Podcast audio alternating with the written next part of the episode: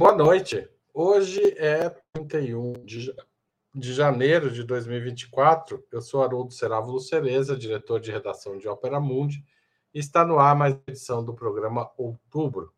Na semana passada, a Comissão Europeia publicou uma série de propostas para monitorar e restringir as exportações de, de abre aspas, tecnologia sensível e os investimentos em alguns setores da sua economia. O alvo, é claro, é a China. A comissão apresentou uma, legis uma legislação sobre investimentos de empresas estrangeiras na Europa. As medidas, segundo a revista liberal The Economist, são muito menos agressivas do que se esperava e sugerem que Estados Unidos e Europa não chegaram ainda a um acordo sobre como atuar juntamente. O fato é que a economia europeia vem sofrendo reveses nos últimos anos, potencializados pela guerra na Ucrânia. A região busca agora algum grau de segurança econômica, o que significa, na prática, tentar reduzir as necessidades de transacionar com países que podem, por razões políticas e militares, usar o comércio como forma de retaliação.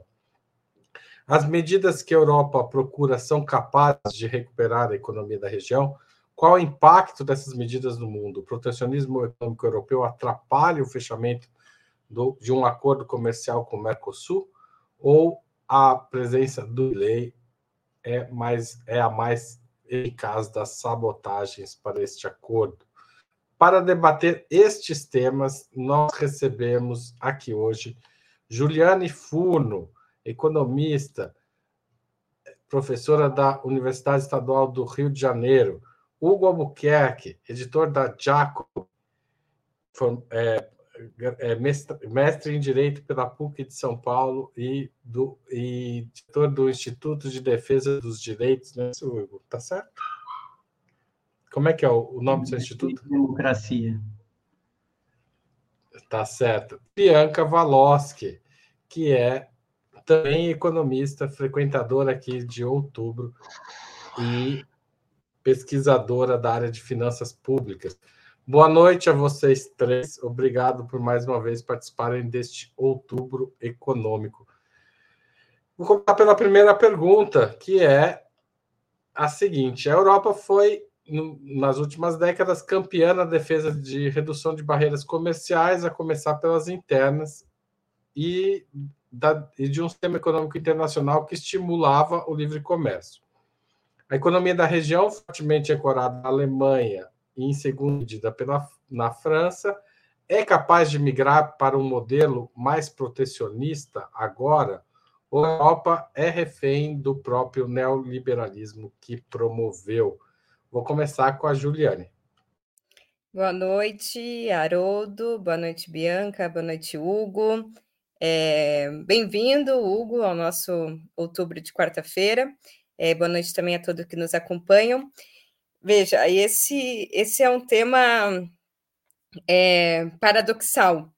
É, o Haroldo, inclusive, fez bem a ressalva, né? Nas últimas décadas, é, a Europa foi, foi bastião, né? O, foi né, um celeiro de propagação das ideias é, de livre mercado, de redução, primeiramente, para a formulação do bloco no, no pós-guerra, né, tanto da comunidade dos Estados europeus, depois da União Europeia, né, para a formulação desse, desse bloco comum, precisou lançar mão de um discurso, de uma prática de redução da, da, das barreiras comerciais internas e depois né, passou a, a defesa em conteste do livre mercado. É, mas antes disso, a Europa, tanto a Europa quanto os Estados Unidos, foram fortemente protecionistas. Aliás, eu eu lanço um desafio aqui, né? Eu, eu, eu dou um tiro na minha testa se alguém aqui a me apontar uma experiência de industrialização, né, de um país que se industrializou sem lançar mão de políticas protecionistas, né? Seja de várias formas, né? Proteção alfandegária, com tarifas alfandegárias ou não alfandegárias, política de conteúdo local, subsídio, subvenção a produto nacional, enfim, as várias modalidades de, de, de protecionismo. Acontece que, novamente, sobretudo pós é, crise de 2008, se somando é, com a pandemia da Covid-19 e toda a desestruturação das cadeias de suprimento global é, e, e, todo o debate em torno da, da descentralização né, da grande indústria e a perda de referência da grande indústria na Europa e nos Estados Unidos, no Japão, quer dizer, nos países celeiro da grande imprensa e, e da, da, grande indústria, isso é, gerou uma nova estratégia em termos de, de, política econômica, em que esses estados, mais uma vez, vamos dizer, é, de volta para o passado, do ponto de vista de um esforço de tentar retomar o protagonismo dessas economias, ou mesmo sair de um processo quase secular de estagnação ou semi-estagnação, apostando mais uma vez naquilo que ergueu estes grandes impérios, que foi a grande indústria e aquilo que está associado a ela, como melhores empregos, maiores ganhos de produtividade, maior dinamismo é, interno. Agora, tem um elemento paradoxal, respondendo efetivamente a pergunta, que é por um lado, sim, a, a, Europa vai ser capaz de retomar medidas protecionistas, já está retomando, em alguma medida, a, a não aprovação do acordo União Europeia-Mercosul, na minha avaliação, esbarra no protecionismo europeu, mas, por outro lado, sim, ela é refém próprio neoliberalismo que né, você é ali responsável pelaquilo que cultivou. Quer dizer, a Europa já perdeu muito mais do que os Estados Unidos grande parte dos elos da cadeia intermediária da grande indústria, portanto, ela não pode se dar ao luxo de uma medida de restrição é, plena do comércio internacional, porque depende de um consumo intermediário altíssimo é, de bens intermediários que são importados. Então, é um, é um jogo muito tênue entre um protecionismo que precisa ir num limite tênue que não desbanque é, ou que não cause reação dos países que vão sofrer as medidas protecionistas, no sentido de que eles também apliquem é, tarifas alfandegárias sobre os seus produtos e isso cause mais estagnação. Então, por um lado, sim, vai ter protecionismo, e por outro lado, sim, vai esbarrar nos desafios dos próprios anos de neoliberalismo e desindustrialização que a Europa cavou, é, sobretudo é, na virada para o século XXI. Obrigado, Juliane. Bianca Valoski. Boa noite, Haroldo. Boa noite, Juliane. Boa noite, Hugo. Boa noite a todas as pessoas ouvintes do programa Outubro de hoje. É, bem, a gente, como a, a Juliane colocou, o capitalismo ele vai se consolidar, né? E aqui vou estar dando um exemplo específico da Inglaterra através de medidas extremamente protecionistas. A Inglaterra, para vir a ser a, né, o primeiro grande império capitalista, precisou fazer diversas medidas protegendo a sua indústria crescente, a sua indústria em formação, né? E assim é, assim o é com todos os países é, que tiveram, né, de alguma forma, é, e aqui com muitas aspas possíveis, sucesso, e principalmente um sucesso industrial né, dentro do, do, capitalismo, foi tendo medidas protecionistas, foi tendo medidas que impulsionassem a sua indústria e a sua produção, né, perante a produção externa, perante né, a, a, a todo o comércio mundial. A questão que se coloca hoje em dia é que, bom, primeiro que estamos num mercado muito globalizado, né?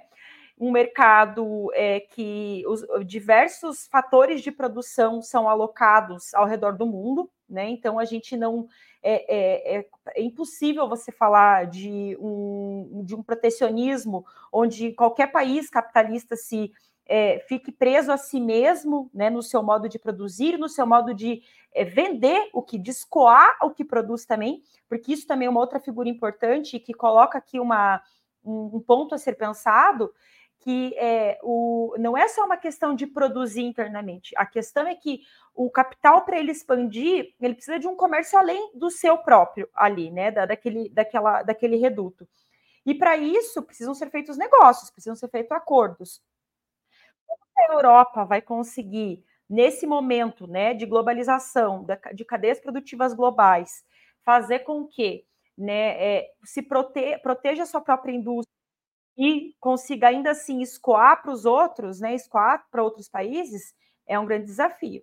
E outra questão que aqui se coloca, e é o porquê, na minha opinião, de todas essas medidas, para mais do que o liberalismo, é o fato né, de todo o, o, expoente chinês, de toda a potência chinesa e de como a China tem se colocado no mercado global, né, nos últimos anos, né, de tudo, de todas as fatias, né, que a, a China vem abocanhando aí, né. Então, por exemplo, na questão de nanotecnologia, na questão de microprocessadores, né, a China ela vai assumindo um papel e uma liderança que certamente deve assustar e muito, né? A Alemanha, a França, Estados Unidos, todos esses países do norte global, né? Do, do, do centro capitalista, e que vão pensando medidas, né, para conseguir superar, né, essa, essa, essa situação, né, que vai se colocando. É, eu achei engraçado a, a, a, expressão ali que a frase usa de Europa refém do próprio neoliberalismo, porque a Europa como refém é algo é, assim né, contraditório na história mundial, quando eles mesmos acabam impondo para o resto do mundo diversas medidas. Então, eu não viria eles como um refém, e sim como é, é, realmente assim como a, a situação como ela está se dando mediante o próprio movimento capitalista, onde ora países sobem, ora países descem dentro da, da, da de, de toda a produção global. Obrigado, Bianca. Hugo Albuquerque. Boa noite a todo mundo, boa noite Haroldo, Juliane, sempre bom te ver, Bianca, que eu já tive aqui debatendo outro tema, e a nossa audiência. Bom, eu acho que em um primeiro momento, a, a gente tem toda a questão da, do como a União Europeia foi formada no, no pós-guerra, de certa maneira, patrocínio americano, e com as necessidades dos europeus, de acordo com alguns debates que já eram realizados antes da Segunda Guerra, que era basicamente necessidade de integração continental para que ali não explodisse uma série de guerras. Na medida que todos aqueles pequenos países, eles fatalmente ou se uniriam ou guerreariam, não há um outro caminho para a Europa por questões é, geográficas, econômicas, mas tem um grande problema central na Europa, que é o seguinte, ela depende de comprar energia de outros lugares. A questão do petróleo e da falta do petróleo na Europa sempre acabou incentivando uma abertura. Lembrando que esse debate sobre economia mais fechada, mais aberta, é algo antigo da Europa, né? Algo que está lá já colocado no iluminismo. E a Europa ela vai funcionar relativamente bem, se inserindo em determinadas cadeias mundiais, inclusive pela dependência energética, fazendo comércio com o Oriente Médio, cujos fluxos de petróleo são em grande medida controlados pelos americanos e também com a Rússia, fazendo comércio com a Europa, com a China. Tem um lado ruim dessa conversa inteira, que foi um certo desmonte dos direitos trabalhistas e uma relativização do estado de bem-estar social ocorrido dos anos 90 em diante.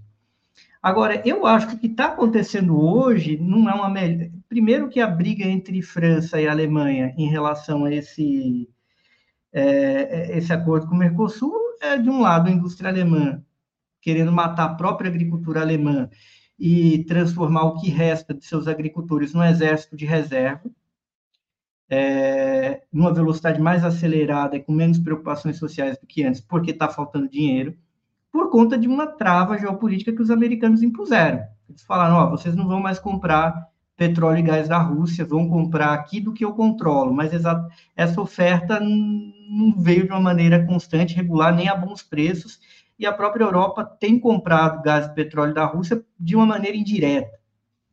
E isso está sendo repassado para os trabalhadores. No caso da França, ela não querer o acordo com o Mercosul, claro, esse acordo é ruim. É ruim na minha opinião, para os povos aqui do, do, Mercosul e da Europa, para a classe tra trabalhadora da Europa também. Não que o Macron não se preocupe, mas ele está sofrendo uma pressão localizada do setor agrícola e das populações que vivem, de certa forma, do, do agro francês, que tem muito mais influência política que na Alemanha. É daí que vem essa disputa. Se o Macron realmente fosse bancar esse acordo, muito provavelmente ele não se reelegeria. É que está uma disputa, é um, um, grande debate no que diz respeito a esse ponto do protecionismo. Agora, é um debate que vai longe, né? E está muito ligado a esse quadro mundial que a gente está vivendo. Vai longe, nós vamos voltar a falar desse acordo aqui durante o programa. É, mas antes, eu queria falar um pouco mais da relação dos Estados Unidos com a Europa. É, os Estados Unidos forçado a Europa a aderir ao modelo de desenvolvimento associado a eles, ao aos norte-americanos. Na prática, a Europa tem sido forçada a adotar medidas, a principal delas foi essa mencionada pelo Hugo, de parar de comprar gás russo, pautadas pela lógica política e militar e não exatamente econômica. É bom negócio para a Europa seguir os Estados Unidos ou é a única saída? Bianca.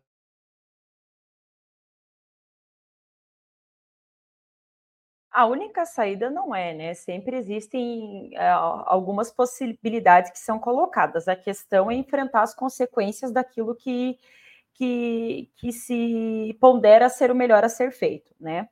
É, por óbvio que a Europa, por exemplo, nessa, nessa questão com a Rússia, não estava é, disposta, né, a, a, assumir um papel de uma rusga, né, de criar um conflito ali com os Estados Unidos, porque, bem ou mal, ainda os Estados Unidos estabelece é, uma hegemonia né, no, no, mercado mundial e nas negociações e uma série de, de questões.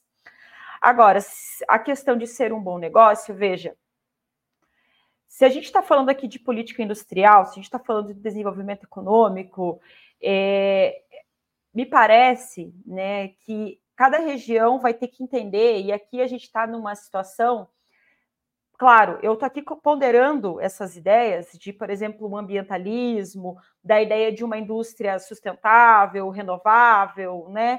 Esses conceitos, estou trazendo essa ideia porque é o que eu imagino que o mundo tem que estar se preocupando agora. Não quer dizer que é algo que o mundo está se preocupando, né?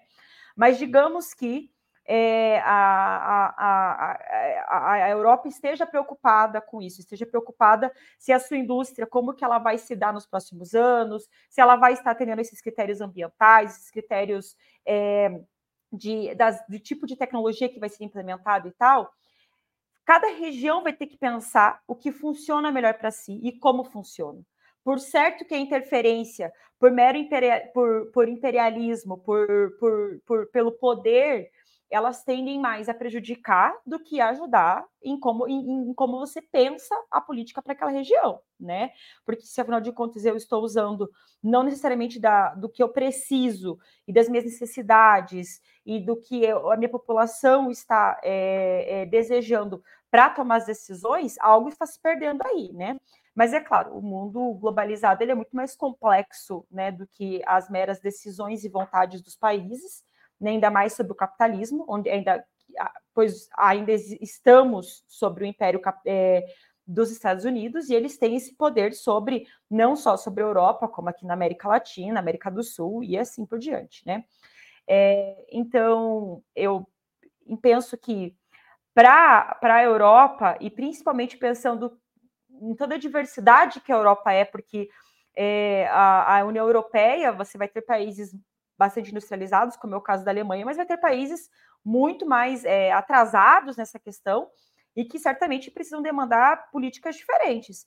Então, é, acho que a saída, de fato, é tentar idealizar né, uma política industrial e desenvolvimentista pensando nas suas próprias condições mediante né, as necessidades internas de cada local.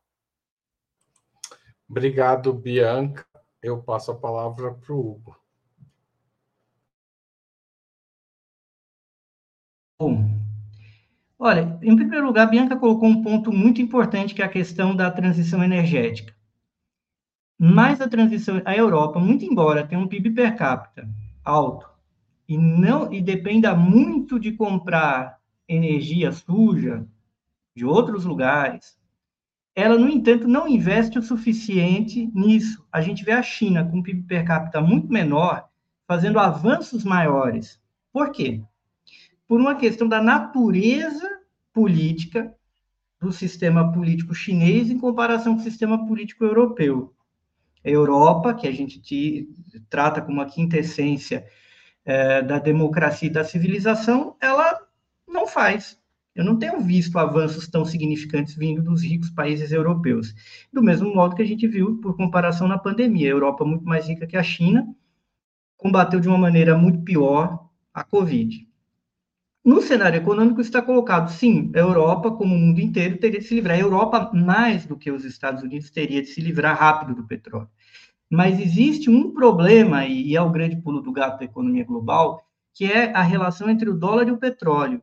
E como a persistência de uma energia suja está ligada com a persistência de uma certa dinâmica do funcionamento da economia monetária global, sobretudo a economia do dólar, ao qual a Europa não deixa de estar sujeita ainda que tenha ali o euro.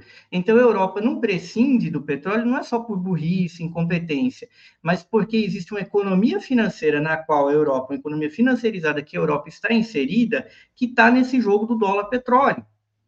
E hoje, ela está vivendo impactos terríveis por conta de uma conjuntura geopolítica que é altamente desfavorável, que a Europa fez é, basicamente foi trágico, porque ela simplesmente, liderada pela Alemanha, mas ou, ou, com o papel da França, ela poderia falar Estados Unidos.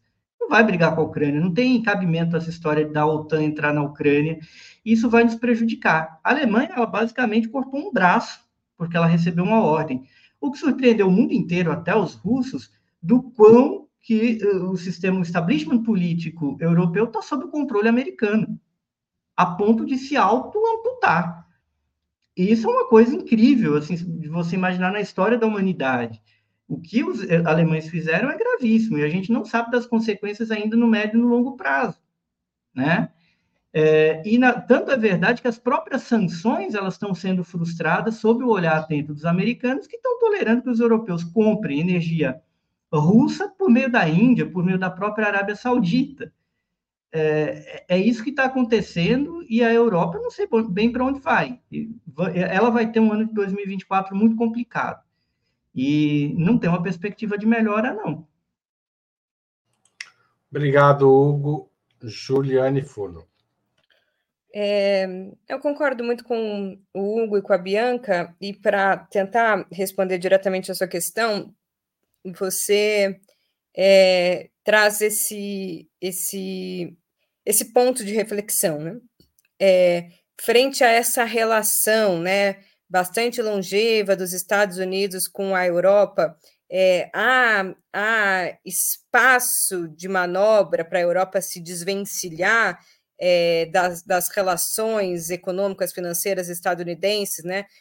num período ou num momento em que esse tipo de sanção, inclusive, afeta mais a Europa, muitas vezes, do que a própria Rússia sancionada, é, eu diria que não. Quer dizer, dentro de um modelo em que a Europa se mantém, dentro do que o teórico é, egípcio, francês egípcio, Samir Amin chamava de imperialismo coletivo, né? Ele diz: olha, no final da Segunda Guerra Mundial vai se erguer esse sujeito coletivo que é um imperialismo coletivo, né? Ele não é a soma de vários imperialismos individuais, né? Ele, ele tem um, um preponderante, ele tem um, um país que, que vocaliza de forma prioritária esse papel, que é os Estados Unidos, mas ele tem os seus sócios minoritários, né? Os seus sócios é, subordinados, com cotas minoritárias, que são os países europeus.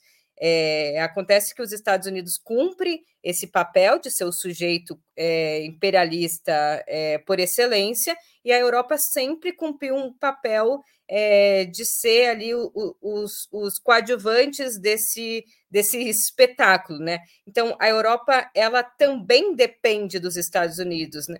É, por, essa, por essa relação de coexistência e dependência mútua, né? Dependeu é, no Plano Marshall, inclusive numa relação também paradoxal, né? Porque o Plano Marshall é uma tentativa, foi uma tentativa é, de unificação e reconstrução da Europa a partir das bases do padrão industrial, tecnológico de consumo e de influência política é, estadunidense, embora também tenha ajudado a soerguer os próprios competidores é, norte-americanos na grande empresa, né, com a Alemanha e o Japão mas é também quem dá base, quem dá sustentação para os Estados Unidos, né, nos seus intentos bélicos, é, em todas as, é, as suas ofensivas, inclusive neocoloniais. Então, há uma relação ali de dependência que eu acho que, que dentro desse, desse, da manutenção desse espectro do imperialismo coletivo, a Europa, de fato, não tem saída. Ou ela rompe, o que eu acho que não está, essa carta não está colocada, ou ela não tem saída. E por isso eu acho esse, esse dilema, porque veja, é, levando em consideração mais uma vez esse elemento paradoxal, as, as sanções, isso já é estudado há muito tempo, as sanções econômicas elas são paradoxais no sentido de que elas são orientadas para prejudicar os sancionados, mas elas podem muitas vezes prejudicar os sancionadores ou aqueles intermediários, né? Quem mais sofreu no primeiro momento com o banimento da Rússia do sistema SWIFT foi o sistema financeiro alemão, né? Quem mais sofre com o embargo do, do, do gás e do óleo russos são né, os países da Europa Ocidental. Então, tem esse elemento que eu acho que é bastante conflitivo, não tem muita resposta é, para isso, mas a minha, a, a, a, o que eu deixo de reflexão é que não tem saída. Né? É, é um pouco que é a burguesia brasileira frente ao imperialismo, né? Ela, ela, é dependente, ela é uma sócia minoritária, mas ela não tem saída, não ser enfrentar o imperialismo. Enfrentar o imperialismo exigiria dar as mãos momentaneamente ou taticamente à classe trabalhadora para a Europa exigiria um esforço de inflexão para um outro polo geopolítico que eu acho que ela não está disposta a fazer por elementos financeiros, econômicos e também por uma síndrome de Estocolmo que é um pouco difícil de explicar aqui, mas eu acho que essa carta, inclusive, nem está cogitada. Aliás, tá, uma das questões que a Europa está vivendo hoje, acho que não vai dar tempo da gente discutir, são as sanções com a Venezuela, né? As sanções americanas contra a Venezuela estão atrapalhando muitos negócios na Europa, assim como as sanções a Cuba também atrapalham muitos negócios europeus na região, porque a capacidade de controle do, do, da sanção aumenta todos os dias com o aumento da tecnologia. E a capacidade, ainda que a sanção se mantenha a mesma, ela se amplia na vida real, né? Mas vamos passar para a terceira questão, que é a seguinte: o levante anticolonial africano, de alguma forma, afeta economicamente a Europa no curto prazo? Ou a reação da África Ocidental ao neocolonialismo francês produz efeitos mais lentos? Essa reação também ajuda a explicar essa tentativa de novas diretrizes econômicas na região. Começo com a, Juli... com a Juliane? Não, é errado. Então alguém não respondeu da outra vez. A Bianca. Respondeu, Bianca? O Hugo respondeu. Todo mundo respondeu. O que, que eu estou fazendo de errado aqui, gente? Me ajuda. Agora é o Hugo, eu acho. Ele foi o do meio, Hugo, agora é ele começa. Tá é o Hugo. É o Hugo, desculpa. Olha, o levante não pulo Hugo. Não pulo Hugo. É, eu fiquei meio em dúvida também. Bom, estamos aqui.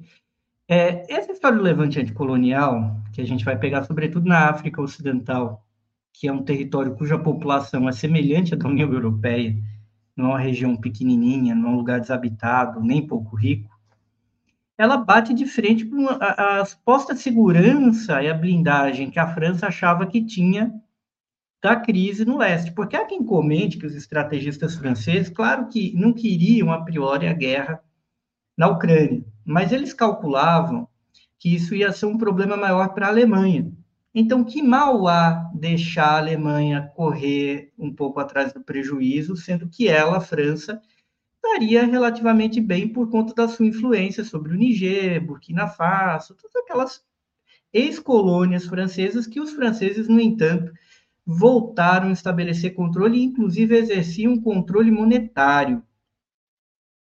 O grande problema que eles não contavam é que eles perderam o controle na África Ocidental em grande medida. A África Ocidental tem enormes contingentes populacionais islâmicos, que tem uma boa relação com Emirados Árabes, com a Rússia. E aí os franceses tinham uma escolha. Ou eles vão invadir o Niger, que é um lugar difícil de invadir, se metem numa situação que ninguém sabe para onde vai, ou vão tolerar um pouco aquilo. Agora, no, no médio prazo, é extremamente problemático para a França. Então, a questão é, da África Ocidental, ela bate sobretudo na França e nas ilusões que a França tinha de uma relativa blindagem dessa crise, do, das consequências eh, energéticas e econômicas dessa crise geopolítica causada pela história da Ucrânia. O governo Macron resolveu negociar, ele não quer dar a cara a tapa, ele não quer botar, ele não quer entrar na chuva, e isso é França no longo prazo, porque o grau de exploração econômica que a França submete países como Níger são imensos. do ponto de vista de aquisição de urânio, mas também aquisição de ouro, a maneira como basicamente eles pilham esses países, e a França perdeu isso. Qual vai ser o efeito de médio e longo prazo da França? São enormes. Então, se a Alemanha está numa situação complicada, a França periga estar tá numa situação complicada aí também. Outra coisa, quando a gente está falando de África Ocidental, é que os americanos tinham um plano de construir um grande gasoduto que ia sair da Nigéria, ia atravessar o Niger, ia pegar ali pela Argélia e cair no Mediterrâneo. Esse plano foi por água abaixo. Então, a famosa alternativa africana ao gás russo flopou. Inclusive com o papel russo lá no Niger também.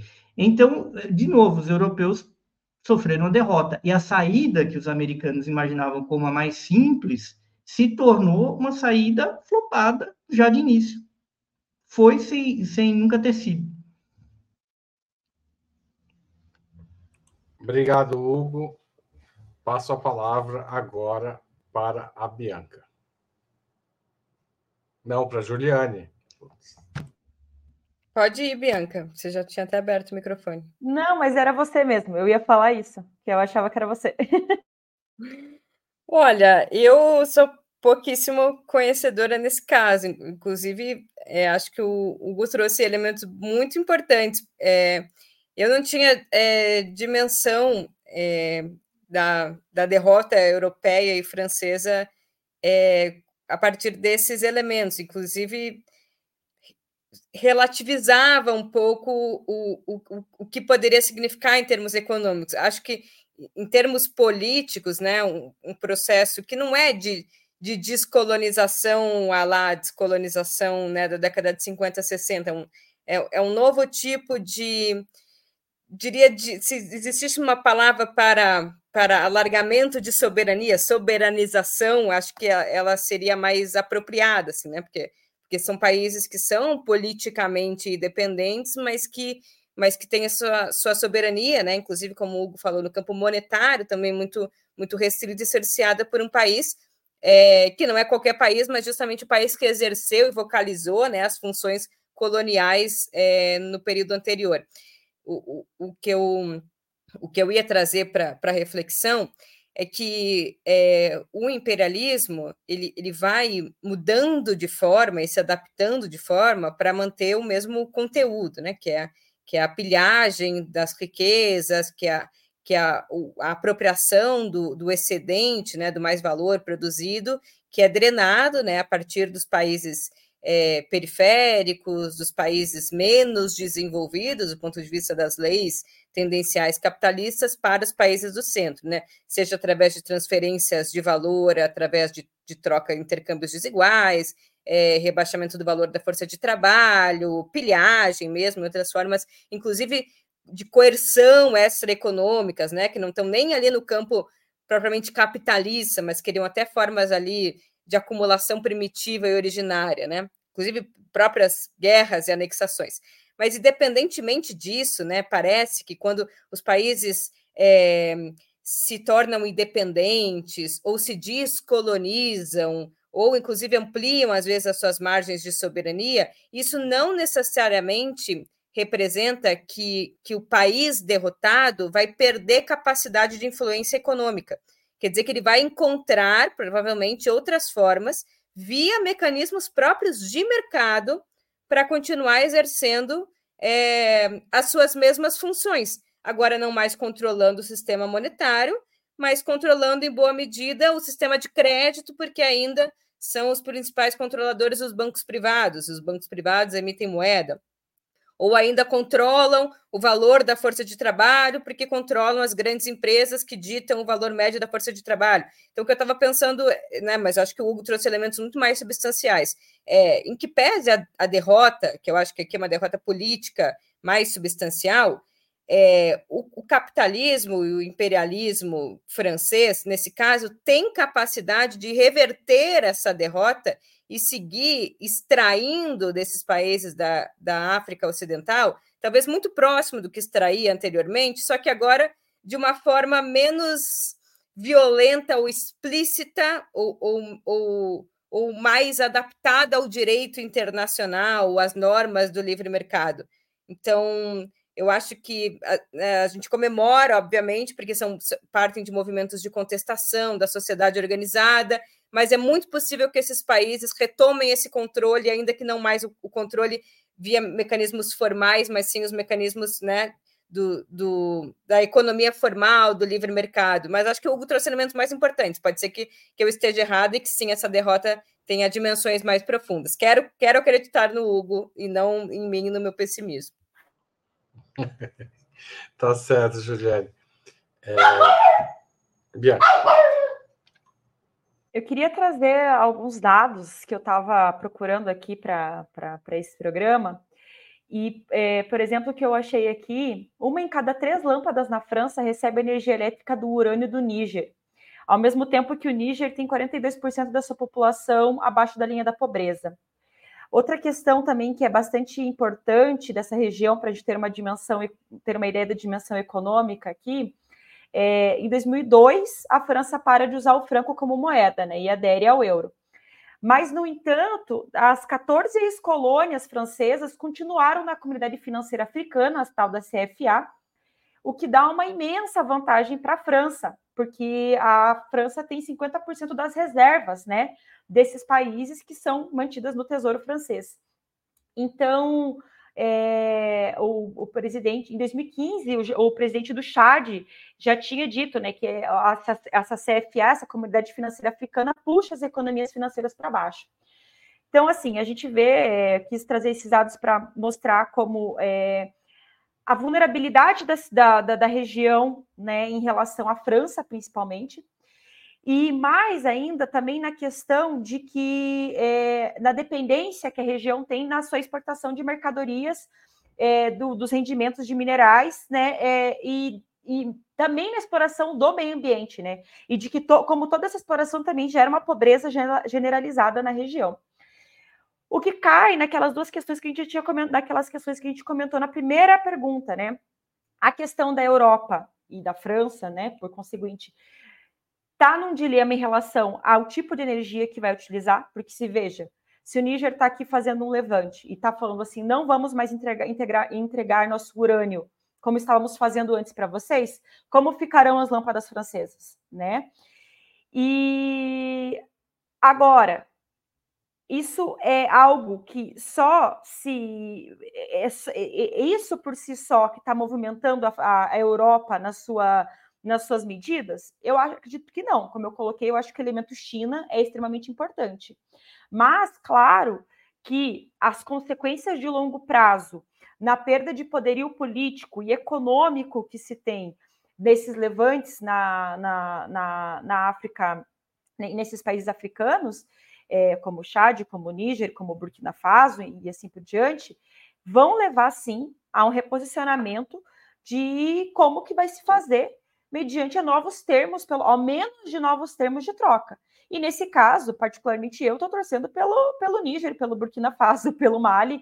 Espero que sim consigam colocar melhores termos, porque é inadmissível as condições que são colocadas a eles, é inadmissível que eles tenham uma moeda que é, seja é, 50% dela esteja com a França, né? Então, isso, isso é uma perda de soberania gigantesca. A gente conversou um pouco disso semana passada no relação à Argentina. E essa ideia maluca do milhão de dolarização, que é justamente dar o poderio sobre a sua política monetária para um outro país. Então, é, claro que é, são, são questões muito complexas e que a gente tem que acompanhar muito passo a passo para ver o que vai ser, mas certamente vão reposicionando o papel europeu no mercado mundial e principalmente em relação aos países africanos.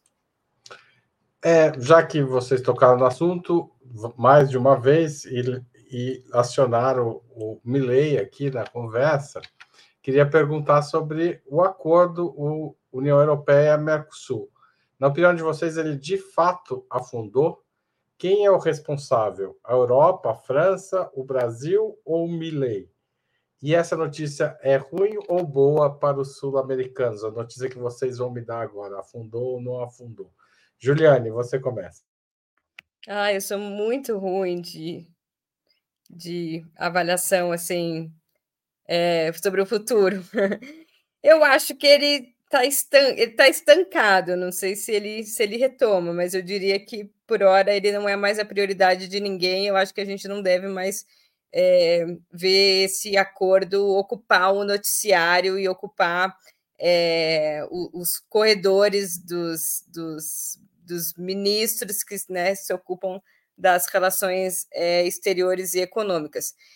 É, acho que tem é, embora eu, respondendo a última pergunta, né, que eu acho que a, a gente tem pouco mais a comemorar, eu acho que quem construiu as condições para que esse acordo não desse certo, mesmo que eu acho que nós sejamos os mais beneficiários, foram, sobretudo, os franceses, em alguma medida, os alemães também.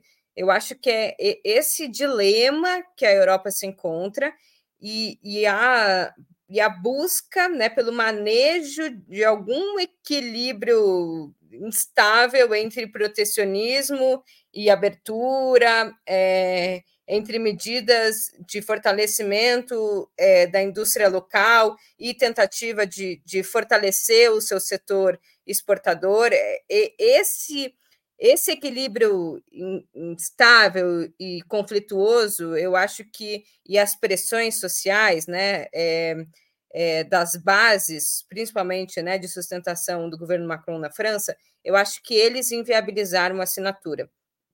Comecei a, a pensar mais sobre isso quando é, novas cláusulas né, ali, ali que, que, versavam sobre a questão ambiental foram, foram meio colocadas de contrabando é, no, no, no, no, final, na última tentativa de assinatura do, do texto, que eram cláusulas né, que estavam muito além das acordadas nos, nos espaços formais, né, é, consultivos e coletivos de, de, elaboração sobre metas ambientais, como o Acordo de Paris. Então, obviamente, aquelas, aquelas cláusulas não poderiam não poderiam ser objeto de um acordo entre, entre, entre dois é, subcontinentes, né? Entre União Europeia e Mercosul. Aquilo ali estava tava, tava fora da capacidade de, de, de, debate, né? Quer dizer, são, são metas para além daquilo que foi acordado coletivamente no maior fórum para aquilo. Então, ali me, me soa um elemento de eles não querem assinar. E eu acho que a gente se beneficia na medida em que a gente ganha mais tempo, e tinham elementos ali bastante é, sensíveis que que lidavam ou, ou que tangenciavam elementos importantes, que inclusive agora são objetos da política industrial, como a abertura do mercado para compras públicas, inclusive coisas que estavam lá na ALCA, que a gente rechaçava, inclusive, com muito mais ousadia no início da, da década, né? Compras públicas, é, vários é, elementos de, de aberturas é, para agricultura, é, látios, né? Acho que tem várias coisas que relembram a ALCA e eu acho que, infelizmente, né, a esquerda se atentou muito menos às perdas de soberania e abertura do mercado nesse acordo do que se preocupava é, anteriormente, quando, quando esses mesmos elementos estavam postos é, na ALCA. Então, eu acho que a gente se livrou de uma questão que, infelizmente, que, feliz, que infelizmente não foi por força da nossa organização social, mas que, por um lado, pode nos dar uma capacidade de respiro melhor é, capacidade de coesão política para ditar as regras de um acordo e não ser subordinado é, a um acordo que, a, que a, abriria o filé do nosso mercado, que são o enorme poder né, do Estado, das compras públicas, para solucionar o problema da taxa de lucro e do estancamento da economia europeia. Obrigado, Juliane. Brin Bianca. Ia falar uma mistura de BRICS com Bianca aí. É... Cara, o, o, meu grau de cansaço é, é uma coisa impressionante, desculpa. Imagina. Bom, é... eu estava né, aqui pensando sobre isso e estudando e vendo, e acho que a gente tem que pensar nessa questão desse acordo com a União Europeia do Mercosul, questão do Brasil mesmo. O que, que o Brasil ganharia se esse acordo viesse a ser concluído? A gente ia ter um adicional para nossas exportações? Não sei, talvez um pouco, não muito. Algumas das nossas, porque assim, algumas das nossas principais commodities que a gente exporta, café em grão, soja, petróleo, entre outros, eles já não têm barreiras na União Europeia, né? é, a gente também já tem cotas que são oferecidas para outros produtos agropecuários, onde a gente já é bem competitivo, como a carne bovina, o açúcar e o arroz. É, e outras é, é, Então, eu acho que o que, que o que, que qual seria a real vantagem para o Brasil dentro disso, né? A gente teria quanto às exportações industriais, a gente teria uma redução de tarifa para fazer essas importações. É, então, é, me parece que é, eles trariam mais investimentos europeus para cá. Veja, o Brasil já é o principal polo da América Latina de recebimento de. É, um dos principais polos né, da América Latina de recebimento de investimento direto. Então, a gente não precisa necessariamente de um acordo como esse para ter mais investimento. A gente já é um, um grande polo de investimento, né?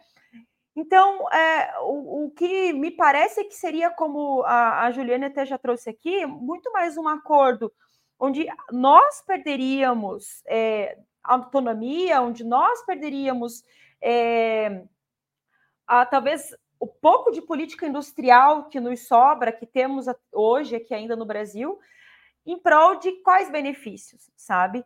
Eu, particularmente, sou da opinião que nos livramos de uma bomba, sendo bem sincera para vocês. Eu acho que eu não, não, não vi como que esse acordo beneficiaria o Brasil de, de fato dentro do que estava sendo colocado, sabe? Agora, é, veja, esse, é, essa ideia de acordo do Mercosul-União Europeia já é antigo, não começou aqui com o governo Lula, é um negócio que já se arrasta desde o governo Fernando Henrique.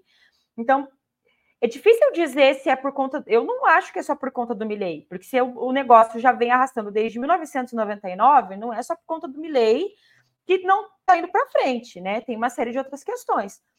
E acredito que, nesse sentido, é, para nós, a, o como estava sendo colocado, porque veja, é, não é que eu esteja aqui contra né, acordos é, internacionais, eu acho que eles podem sim ser positivos mas a gente tem que entender o formato como eles são colocados. Principalmente, ah, eu isso me lembrei agora uma analogia que eu queria fazer. Esse acordo com a União Europeia me parece aquela coisa que os liberais falavam de negociar com o patrão, sabe? Que dá para negociar com o patrão. Eu tenho um pé atrás que dá para negociar com a União Europeia, porque a União Europeia comanda muitos dos negócios mundiais e nos comanda também. A gente acaba fazendo uma série de coisas, não porque a gente quer, e sim porque vem de cima para baixo. Então, estar numa posição ainda mais subalterna em relação a eles era algo que me, pare me, me parece bastante complicado e não positivo para nós. Obrigado, Bianca. E fecho a rodada com Hugo Alquerque.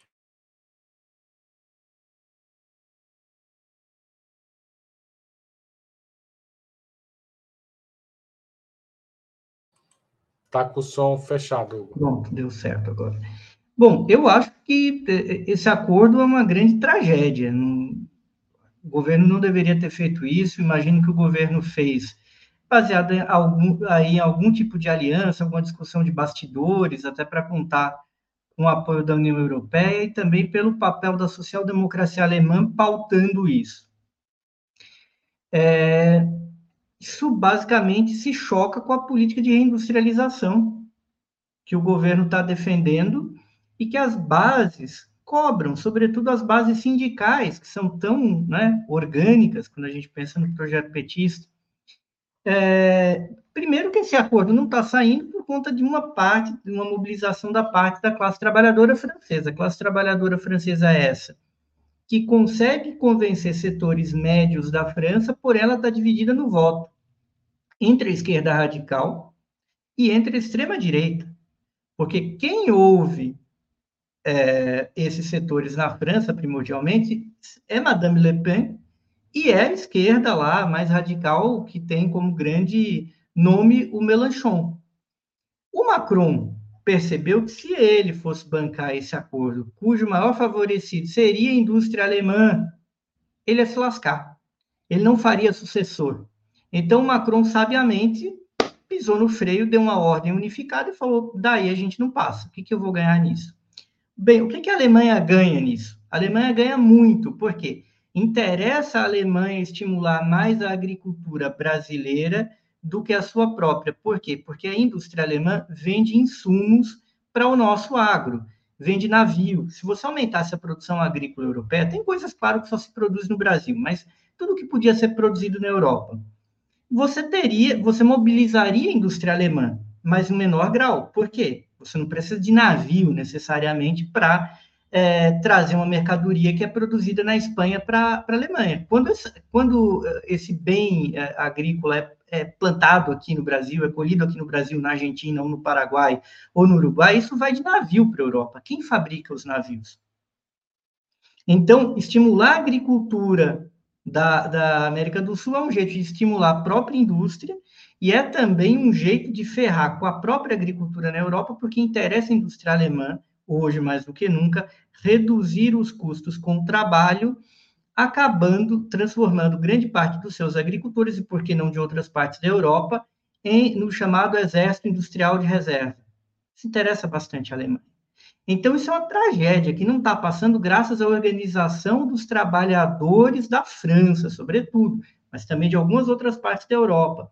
Trabalhadores estes que muitas vezes estão votando na extrema-direita, porque o establishment político europeu está corrompido, inclusive na sua esquerda, e aí eu acuso nomeadamente a social-democracia alemã, de tocar uma política neoliberal e anti-trabalhadores. E a gente foi salvo pelo mundo, na verdade, aqui no Brasil. Tá certo, obrigado, Hugo. Eu queria lembrar que o jornalismo de Opera Mundi é mantido essencialmente pelos espectadores e leitores, espectadores deste programa, do 20 Minutos e outros programas que a gente tem na grade, Manuela W, e leitores do nosso site. Então, se você gosta do nosso jornalismo e quer que a gente continue a produzir e ampliar e melhorar a nossa produção, faça uma assinatura solidária, operamundi.com.br barra apoio esse endereço tem várias camadas, tem várias faixas para você contribuir, você escolhe a que cabe no seu bolso. Se você não prefere estar tá assistindo no YouTube, prefere se tornar membro pagante, é só clicar em Seja Membro abaixo aí da tela. Outra opção é fazer um super chat, um super sticker durante esta transmissão. É, ninguém fez ainda, mas se alguém fizer, vou ficar muito contente. Finalmente, você pode mandar um vai se estiver assistindo um programa gravado. E não, ah, eu mesmo estava me esquecendo do Pix, apoia.com.br, é a nossa chave. Guarda ela aí no seu aplicativo bancário e use-a sempre que tiver vontade. Não precisa nem estar tá assistindo a Opera Mundi. É só lembrar da gente, manda o Pix. Abriu o aplicativo, lembrou da gente, pega o troco lá e manda para gente, que a gente vai ficar muito feliz. Hoje tem mais quatro horas para vocês fazerem uma assinatura anual de Opera Mundi e ganhar o livro do Breno Altman autografado, Contra o Sionismo. O endereço é operamundi.com.br barra apoio IFEM anual. Você paga um ano adiantado para gente, agradece e manda para você este livro que está na tela, Contra o Sionismo, Retrato de uma Doutrina Colonial e Racista, de Breno Altman, autografado por ele. Mas a promoção acaba hoje, então é a última chance mesmo.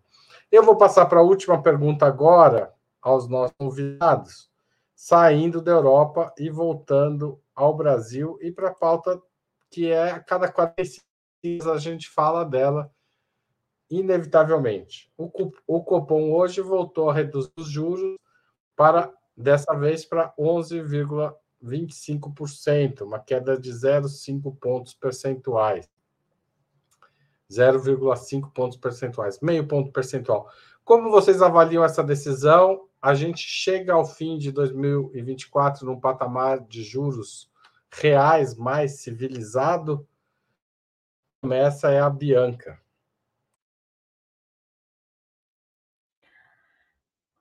Olha, mais civilizado você está apelando, né, Haroldo? São palavras fortes, né? É, é sempre bom lembrar que a gente possui, estamos sempre competindo ali com o México é, em quem tem a maior taxa de juro no, do mundo, é, e mesmo com essas reduções continuamos assim, né? Agora, é claro que é interessante que elas venham a reduzir, ainda que e, e, os efeitos que isso pode produzir, né? É, por um lado, se tem que a diminuição da taxa de juros ajuda, né, no desenvolvimento econômico, no sentido de facilitar as linhas de créditos para quem esteja querendo investir no país, ainda que eu discorde disso, porque eu acho que investimentos precisam de muito mais elementos para que ocorram, né? Do que a mera taxa de juros, né? A, a pessoa que, o, o sujeito, a, a, companhia que resolve investir, vai investir porque percebe que existe um mercado, percebe que existe um nicho, tem tecnologia, uma série de questões. Claro que isso atrelado com é, um projeto de política industrial que o governo também tem assinalado, né, tem feito né, a divulgação aí, né, de, de, desse projeto industrial, isso vai se juntando para que sim você consiga criar ao menos um cenário mais favorável, né, a investimentos e ao fortalecimento da indústria nacional. Mas são medidas que elas têm que se interligar. Por si só, a taxa de juros não vai fazer milagre. O que a taxa de juros mais baixa é, tem um efeito que é bastante interessante em relação à economia doméstica e a, porque ela acaba influenciando né, as, a, as outras taxas de juros que são cobradas, como por exemplo de, né, de empréstimos para pra, as pessoas mesmo. Então, esse efeito eu acho que é bastante importante e fomenta a economia. Mas mais do que isso, é, eu entendo que um, um ponto que a gente precisa ficar muito atento e precisa cobrar do governo é a questão do déficit zero para 2024, né? Eu acho que essa é é um, esse é um ponto que o governo tem assinalado, o ministro da Economia, Haddad, tem assinalado muito, tem forçado muito essa, essa né, apertado muito nessa tecla, o que eu entendo como um tiro no pé, né? É uma, é uma forma austera de se conduzir a política é, é, fiscal, né? Querendo atingir, é, como, é, crime, como quase que criminalizando né, a, a, a, dívida pública como se sempre fosse um problema, quando o ano passado, se o, o governo pagou seus precatórios, se o governo pôde aumentar o, o salário mínimo, se o governo pôde aumentar o Bolsa Família, foi também porque ele aumentou a sua dívida pública. Então a gente tem que tirar de, de cena esse discurso é, moralista em cima da dívida pública como se fosse algo ruim e não olhando para todo o aspecto é, de incentivo que ele gera, né, econômico para a sociedade. Obrigada. Tá certo, Bianca. Aliás, o Haddad falou de precatórios hoje, né? É, tá, tá querendo tirar da conta, de certa forma, do déficit zero. É, passo a palavra para o Hugo Albuquerque.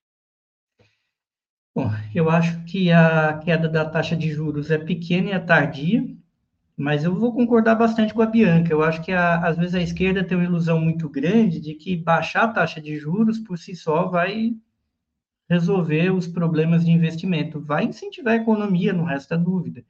Agora, do mesmo jeito que eh, a taxa de juros subir não necessariamente resolve um problema estrutural de inflação, a direita fala, não, vai resolver a crise inflacionária aumentando a taxa de juros, da mesma forma, ao contrário, reduzir os juros, por si só não vai fazer a economia crescer maravilhosamente é, e virtuosamente. Isso depende do investimento público e da, do quanto e como o Estado vai ser capaz de organizar o investimento, né? É o que, o que a China ensina, por exemplo. Por que, que a China está crescendo muito? Porque se investe bastante de maneira organizada. Também não, é, não basta investir muito, tem de investir de maneira organizada. É, não é juros, os juros é, são uma variável importante da brincadeira, mas não é, não é tão importante quanto se imagina. É claro que aquilo que o Brasil vive é muito anormal, mas também é muito anormal o fato de que o Brasil ainda tenha inúmeros indexadores e mecanismos de, mecanismos de correção monetária que ajudam a gente a ter problemas inflacionários e que justificam a taxa de juros. E, milagrosamente, a burguesia brasileira e a burguesia internacional que tem negócios aqui ganha duplamente, né? Então, acho que é um problema muito... Quando a gente está pensando em inflação, se a gente tentar, por exemplo, debater com um gringo o conceito de correção monetária, a gente vai ter uma surpresa. Nossa, a gente tem uma jabuticaba aqui, né, que por coincidência gera inflação e muitas vezes justifica o, a panaceia dos juros como única solução para problemas inflacionários.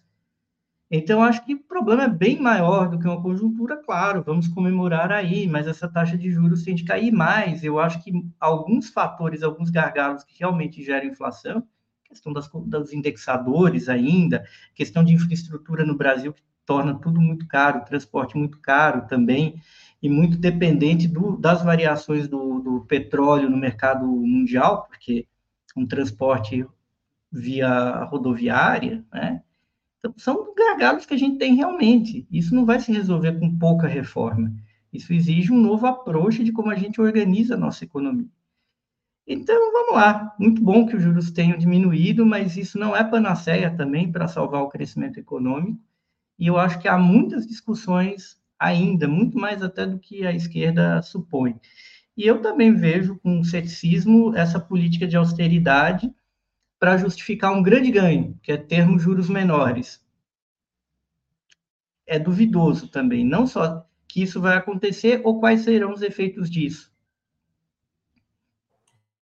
Tá certo, obrigado, Hugo. Juliane Furno. Olha, concordo muito com a Bianca e com o Hugo. É, eu até estava falando antes de começar que eu não aguentava mais falar sobre juros, mas acho que eles já encerraram o assunto. É, é bom lembrar que, né, corroborando, né, eu sempre falo sobre isso, né, os juros não não determinam o investimento, né? Inclusive 2017, 2018, 2019, nem vou colocar 2020 na conta porque teve pandemia, foi períodos de juros bastante baixos no Brasil.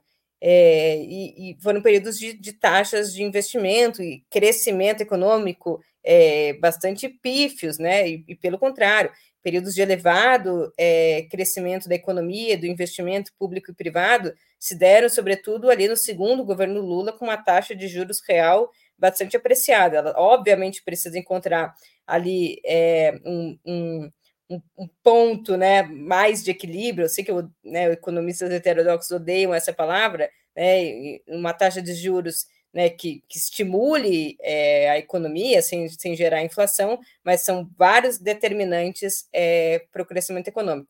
Eu acho que a queda dos juros aqui, ela sinaliza um pouco um, um ganho numa queda de braço, eu acho que ela tem mais uma sinalização política, né, de um ganho, de uma bandeira que o presidente Lula se colocou e, e várias vezes pareceu que batalhava até meio, meio sozinho, assim, né, é, ele foi vitorioso e tem um elemento da confiança, quer dizer, uma economia que está crescendo, é, uma taxa de juros sistematicamente sendo reduzida, isso tem um elemento né, dentro de uma economia capitalista que reina a incerteza, que, portanto, a economia, a, a, a confiança é um elemento importante, isso também diz respeito um pouco às expectativas sobre o futuro, que eu acho que não são nada é, desprezíveis. Agora, o Hugo também tocou num elemento importante. Todo o debate sobre o plano real, é, que veio lá da década de 80, né, alguns talvez mais conhecedores desse debate, as teses formadas pelo André Lara Rezende é, e pelo Pércio Arida, que eram conhecidos como Larida, elas falavam sobre o problema da inflação inercial e propunham né, um elemento desindexador. Elas vão elas vão ganhar ali é, referência no, no governo Sarney, depois vão voltar no governo Fernando Henrique, e, e elas vão, é, vão propor um pouco um olhar da inflação inercial a partir não só do passado, né, de você é, aumento, o aumento dos preços no tempo 1 um faz os preços aumentarem, no tempo 2 pelo elemento inercial, mas a expectativa de que os preços vão aumentar no futuro faz com que os preços efetivamente aumentem no futuro. Então, houve uma desindexação completa né, ali do, do, dos preços da atividade real mas nunca se mexeu no sistema financeiro, a, das correções e indexação no sistema financeiro. Seria muito esquisito, é que eu não falo outra língua, mas se eu tivesse que explicar para alguém de outro país que a gente tem um sistema de correção monetária de país de hiperinflação, num país que não tem mais memória inflacionária, pelo menos né, desde o plano real. Então, tem algo aqui que a gente trata sempre inflação, juros, mas que é muito mais profundo, que é desindexar todo um sistema de ganhos de especulação financeira na indexação, que eu acho que, infelizmente, a gente não faz. Porque o debate é tão de curto prazo, ele é tão pobre na relação juros e inflação, que eu acho que um dia a gente precisaria se debruçar e olhar, não, mas vamos, vamos encarar isso na sua complexidade, nos mecanismos de overnight, de rolagem, é, de indexação no sistema financeiro e bancário brasileiro, acho que aqui tem, tem elementos para a gente pensar. E de contratos de serviço, né? Luz, água, Exato. telefone, né? Enfim, é um bom tema para um outubro desses. Vamos, vamos, vamos falar disso. Eu gostou do programa de hoje sobre a União Europeia e muito obrigado a vocês que fizeram esse programa e a vocês que participaram mandando mensagens, comentando e que vão compartilhar essa conversa aqui. Tá certo? Até mais, Juliane, até mais, Bianca, até mais, Hugo. Valeu. Tchau, tchau.